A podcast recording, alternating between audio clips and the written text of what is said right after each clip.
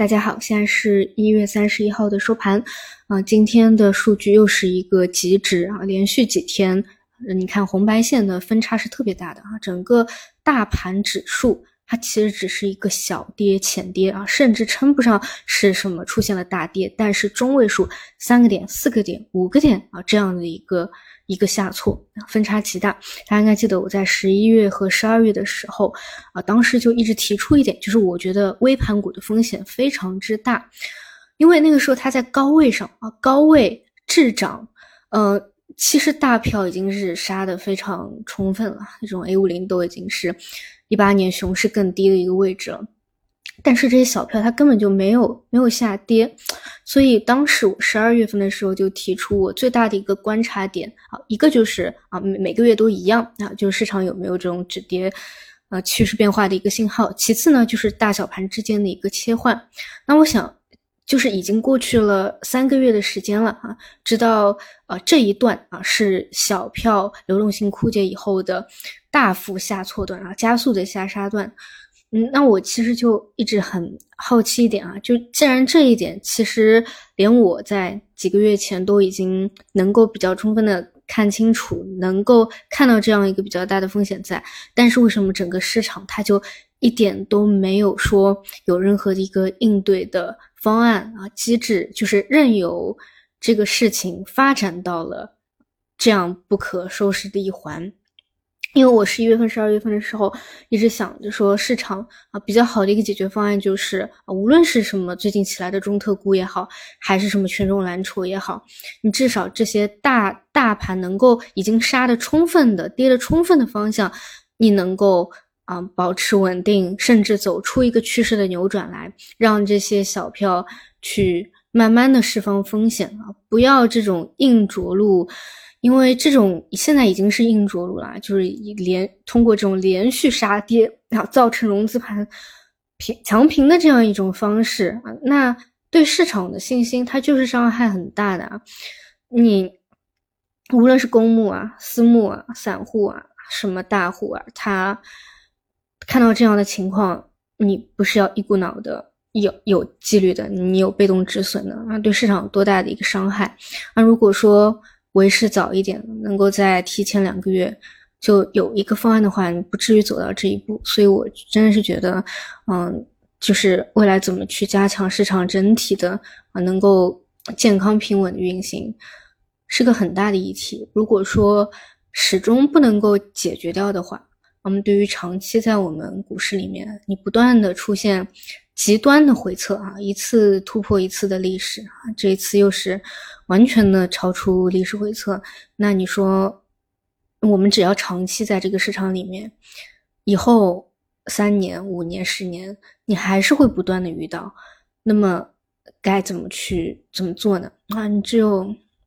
那只只有做这种偏短线的交易了。嗯，你任何想要有抄底的这种想法哈，这种长线投资的想法。啊，你不断的有这样的一个阴影和教训在，就真的是很难做。所以我觉得，嗯，跌不跌是一是一件事啊，但是有没有这样一个预期管理和应对的机制在？如果没有的话，那才是最大的一个问题。啊，那么时至今天还是老样子啊，就是我今天早晨讲的，今天只要再跌，那又跟上一周啊出现这个极端数据，数据上是一样的。那还是老样子，就算有一天的、两天的反弹，那雪球的风险就解除了吗？小票的风险就解除了吗？市场的趋势就变化了吗？依然没有啊！就是中证五百、中证一千，你要说把所有的密集区域要敲入的话，它还是有空间，还是有三个点、四个点啊、五个点的一个空间在。那我们是又要面临新一轮的这样的一个轮回呢？还是说直接短期明天又一步到位呢？还是怎么样的？都是未知数。嗯，所以我就是虽然说啊，就是大盘股其实也没有十二月十一月份真实也没有好到哪里去，整体也是下跌的。除非说，呃，中特估啊，那么有一些抵不起来二十个点，可能说啊，十二月一月份还还 OK 啊，没有说在明显的这样一个一个下杀。但是就是也没有好到哪里去啊，只能说规避掉小盘股已经是能够生存下去的一个很重要的啊一个一个一个方式啊，包括我觉得到现在也是如此，就是真的是不不能有任何一点说它已经跌深了，你要去抄底小盘股的这样一个思路在。我觉得，嗯，首先在这个雪球的风险没有完全解除之前啊，是万不可依旧是不能有的。其次，这个风险哪怕未来解除了啊，到底 能不能够去做这个方向，我觉得依旧是 我不敢说，因为。如果说市场啊，它极端以后啊，它有一个超跌的反弹，或者说未来真的有一个主线，比如叫中特估啊，或者说依旧没有主线，它就是横盘震荡，那那这些呃，在没有大幅增量资金入场、没有趋势扭转的情况下，那这些小盘股到底有没有流动性啊？有没有资金去去炒作它、去托底它？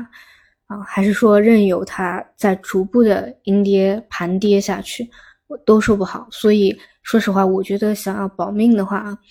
只要有火种在，你就是真的是在漫长的时间里面不缺机会的，就是尽量去规避掉啊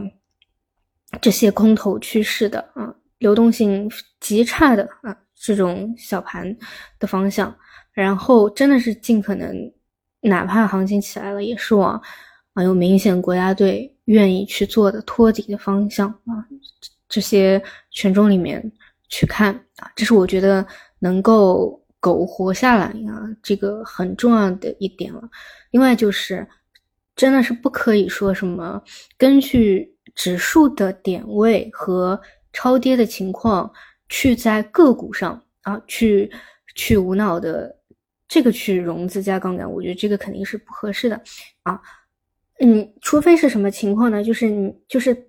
嗯，真的是你心里很有底。比如说啊，你说一个上证指数啊，现在两千七，那你认为啊，它不会跌到两千三，不会跌到两千二。那么在有合理控制的一个情况下，那我觉得是可以去能对于高手来说可以去理解的。那你要说在一个空头趋势的啊个股里面，或者说高位的有补跌风险的个股里面啊。就因为市场跌到两千七百点，就去大幅的啊，无论是浮亏啊，去融资，想要去去补仓也好啊，像什么加快一把回本也好，还是还是觉得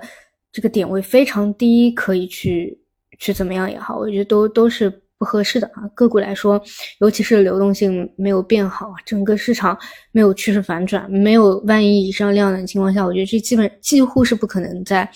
再再这样去这样去操作的。嗯，这个